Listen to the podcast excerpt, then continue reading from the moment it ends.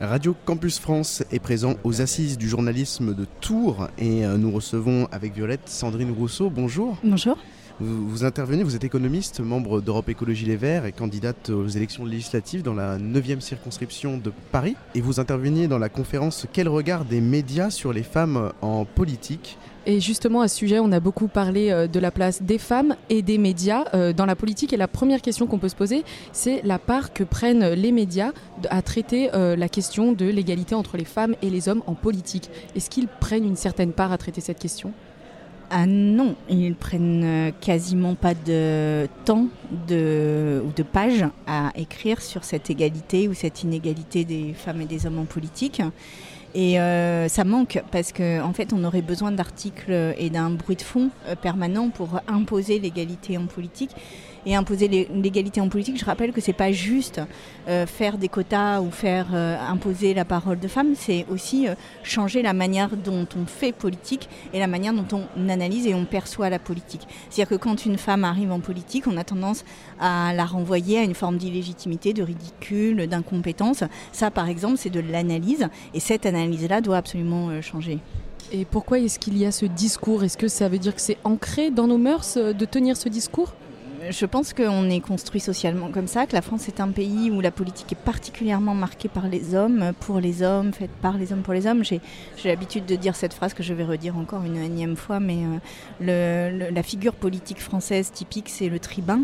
C'est-à-dire le tribun, c'est celui qui fait des grands discours, qui écarte haut les bras euh, comme ça et qui monte haut la voix, qui va chercher les gens dans le fond de la salle. Et euh, le féminin de tribun, c'est tribune. Et, donc, c'est la table sur laquelle il s'appuie pour faire son discours. Et ça, on a un sujet autour de trouver les mots qui permettent aux femmes d'être légitimes dans la sphère politique. Tant qu'on n'a pas les mots, on n'a pas l'imaginaire, on n'a pas euh, la capacité à inventer des leaders, des leadeuses politiques qui euh, sont légitimes dans les hautes sphères. Donc là, je crois qu'on a un travail collectif à mener là-dessus. Diriez-vous que le fait qu'il y ait peu de femmes euh, dans le milieu du journalisme politique et dans les médias en règle générale, qu'elles sont sous-représentées, ça influence le fait qu'on donne moins la parole aux femmes euh, euh, politiques dans les médias oui, évidemment, évidemment, et puis surtout, on silencie beaucoup les femmes. Hein. C'est-à-dire que, on l'a vu par exemple lors du remaniement ministériel, c'est-à-dire qu'avant le remaniement ministériel, il y avait la ministre du Travail qui était une femme, il y avait la ministre de la Santé qui était une femme, il y avait euh, la ministre de la Justice qui était une femme. Et tous ces grands ministères-là, qui sont des ministères régaliens, ont été remplacés par euh, des hommes. Et, donc, euh, les femmes se sont retrouvées dans ce remaniement ministériel quasiment absentes. C'est pour ça que pendant toute la crise du Covid, par exemple, il n'y a pas eu de parole de femmes. Donc, euh, c'était Olivier Véran qui parlait, etc. Et là, euh, aujourd'hui, où Emmanuel Macron promet une première ministre, eh bien, on voit qu'il hésite, qu'il n'arrive pas à trouver, qu'il a interrogé plein de, plein de femmes. Et tout cela renvoie au fait que c'est comme si c'était impossible alors qu'il y a quand même 52% de la population qui est constituée de femmes. Et j'ai tendance à dire, mais je le redis, que quand on dit 50-50, nous, les femmes, on fait déjà un effort. Hmm. Parce que normalement, ça devrait être 52-48. Et que donc, il faut euh, au minimum être à 50-50. Et là, il n'y a aucune sphère politique dans laquelle les femmes sont à parité. Et si elles ne sont pas représentées, est-ce qu'elles peuvent quand même arriver à se définir en politique, les femmes? Est-ce qu'il y a des, on va dire, des, figures, des personnes qui les aident à se définir en politique? Il y a très peu de figures euh, féminines. Euh, en politique et celles qui existent sont assez peu connues. Euh, ou alors euh, elles sont de droite, c'est-à-dire qu'il y a Angela Merkel, il y a, Margaret Thatcher, mais on voit que Hillary Clinton, par exemple, a eu les pires difficultés à s'imposer. On voit même que Kamala Harris, là, elle a repris un peu euh, de visibilité médiatique sur parce que il y a eu ces décisions sur l'IVG, donc sur l'interruption volontaire de grossesse.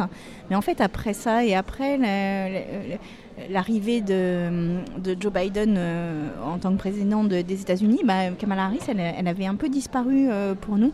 Donc en fait, c'est à chaque fois le même processus, c'est-à-dire qu'on met en avant des femmes à des moments clés où on veut aller chercher un électorat féminin, où on veut aller chercher un électorat, et puis euh, ensuite, bah, on les invisibilise. Et là, moi, je dis aux jeunes femmes, aux femmes, même plus vieilles, là maintenant, notre truc à nous, c'est de, ne pas nous laisser invisibiliser. Et donc, c'est pour ça qu'il nous faut être solidaires et sorores, et c'est pour ça aussi que je dis aux hommes, maintenant, il faut vous déconstruire. Alors oui, je sais que ce mot fait polémique, etc. Mais en fait, l'égalité femmes-hommes ne se fera pas tant que les hommes n'auront pas interrogé leurs propres pratiques, y compris journalistiques, mais leurs pratiques aussi quotidiennes. Comment est-ce qu'on fait pour que ce journalisme politique devienne vraiment une lutte à part entière? Bah Ça, c'est à vous de répondre à cette question. C'est pas à moi en tant que politique. Moi, je suis de l'autre côté du micro. Donc vous, en fait, vous avez à travailler dans les rédactions. je pense que... Donner plus la parole aux femmes? Donner plus la parole aux femmes, imposer davantage les femmes, être plus aurore entre vous. Et puis, il y a quelque chose qui m'a vraiment frappé dans, depuis la place où je suis encore une fois de politique, c'est que les hommes politiques ont des accointances, ont des affinités avec des journalistes politiques et des journalistes hommes. Ça s'est vu de tout temps, euh, voilà, et il y a vraiment euh, une proximité très forte, euh, intellectuelle, voire amicale avec les journalistes hommes. Les femmes s'interdisent ça, les femmes politiques, les, femmes journalistes politiques, pardon, s'interdisent d'être en connivence avec les femmes politiques parce que, en fait, leurs positions dans les rédactions sont tellement fragiles qu'elles ne veulent pas être accusées de connivence, justement, ou de militantisme. Là, moi, je crois qu'il faut assumer ce militantisme. C'est-à-dire qu'on ne peut pas. Là, vraiment, l'élection présidentielle a été un backlash terrible pour les femmes. C'est-à-dire que que ce soit Pécresse, que ce soit Taubira, que ce soit Hidalgo ou moi avant, on s'est vraiment pris des tombereaux de, de, propos sexistes, d'articles sexistes, etc. Là, euh, maintenant, euh, il faut quelque part euh, avoir un réveil et avoir un sursaut. C'est-à-dire que ça, c'est possible parce que aussi on laisse dans les rédactions les hommes écrire les articles. Donc maintenant, et quelques femmes qui le sont aussi, d'ailleurs, qui sont sexistes. Donc à un moment donné, il faut juste se dire que là, on a on a comme priorité dans les rédactions une égalité de traitement entre les femmes et les hommes. Et lors de la conférence euh, animée par Pascal Coulisson, vous citiez un, exemple euh, qui illustre bien ce que vous dites à l'instant. C'est que pendant votre campagne pour la primaire écologiste euh, en 2021, c'est pendant l'été que vous avez eu vos premières invitations sur, dans les grands médias parce que les, les, les rédac chefs étaient en vacances et, et que c'était des journalistes qui vous appelaient, des journalistes stagiaires qui vous appelaient pour vous faire intervenir. Des jeunes journalistes stagiaires femmes qui m'avaient connue par le mouvement MeToo et qui euh, du coup se reconnaissaient euh, en, moi et qui voulaient que cette parole puisse être entendue. Je, les remercie vraiment du fond du cœur, ces femmes, parce qu'en en fait, elles m'ont permis euh, d'émerger de manière très discrète en fait, et très sorore et très masquée. Et je ne les connais pas. C'est-à-dire qu'en fait, elles ne se présentaient même pas à moi dans les rédactions. Mais c'est aussi ce, ce, type de geste-là qui nous permet d'atteindre une forme d'égalité. Même si, euh, évidemment, quand je dis ça, après, je me serais plantée sur les interviews, l'affaire s'arrêtait là, mais au moins, euh, c'est elles qui m'ont permis d'accéder pour les premières fois au micro. Et donc, euh, voilà, reconnaissance éternelle. Est-ce que, est que, justement vous diriez que la, lutte féministe qui passe aussi par les médias, elle ne doit pas être dépolitisée parce que c'est justement le cœur de cette, de cette lutte? Alors la lutte féministe, elle est comprise comme étant une espèce de réaction un peu personnelle, euh, émotive, émotionnelle à une situation, alors qu'en fait la lutte, féministe est une lutte politique. Et finalement, euh, c'est presque, j'ai envie de dire, la lutte la plus ancienne, la plus universelle qui soit, c'est-à-dire que dans tous les pays, euh, et, puis depuis des siècles et des siècles, eh bien, les femmes se battent pour l'égalité des droits. Donc en fait, c'est la lutte politique par excellence, j'ai envie de dire.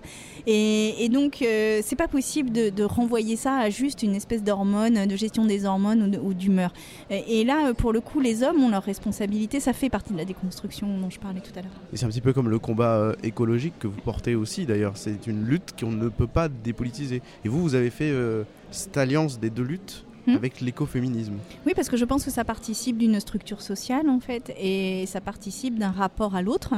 Euh, donc l'autre humain, femme, ou l'autre voilà non blanc, ou l'autre en tant que animaux qui sont qu'on peut exploiter, qu'on peut enfermer, qu'on peut euh, complètement. voilà. Et en fait, ce rapport au fait que euh, pour mon plaisir personnel, je peux asservir la, totalité de la planète, euh, eh bien, c'est pas possible. C'est-à-dire que là, on arrive à la fin de cela, ça nous envoie dans le mur, ça s'appelle le réchauffement climatique, la perte de biodiversité, et ça met notre vie en danger. Donc en fait, aujourd'hui, ce qu'il nous faut revoir, c'est revoir notre rapport à l'autre, l'altérité, et prôner, mettre au centre de la table la question de l'égalité, la question du respect, la question de la non-destruction. Et ça, euh, ça nous envoie jusqu'au capitalisme, hein, en fait. Eh bien, merci Sandrine Rousseau d'avoir accepté de répondre aux questions de Radio Campus France à l'occasion de ces assises du journalisme de Tours. Merci beaucoup.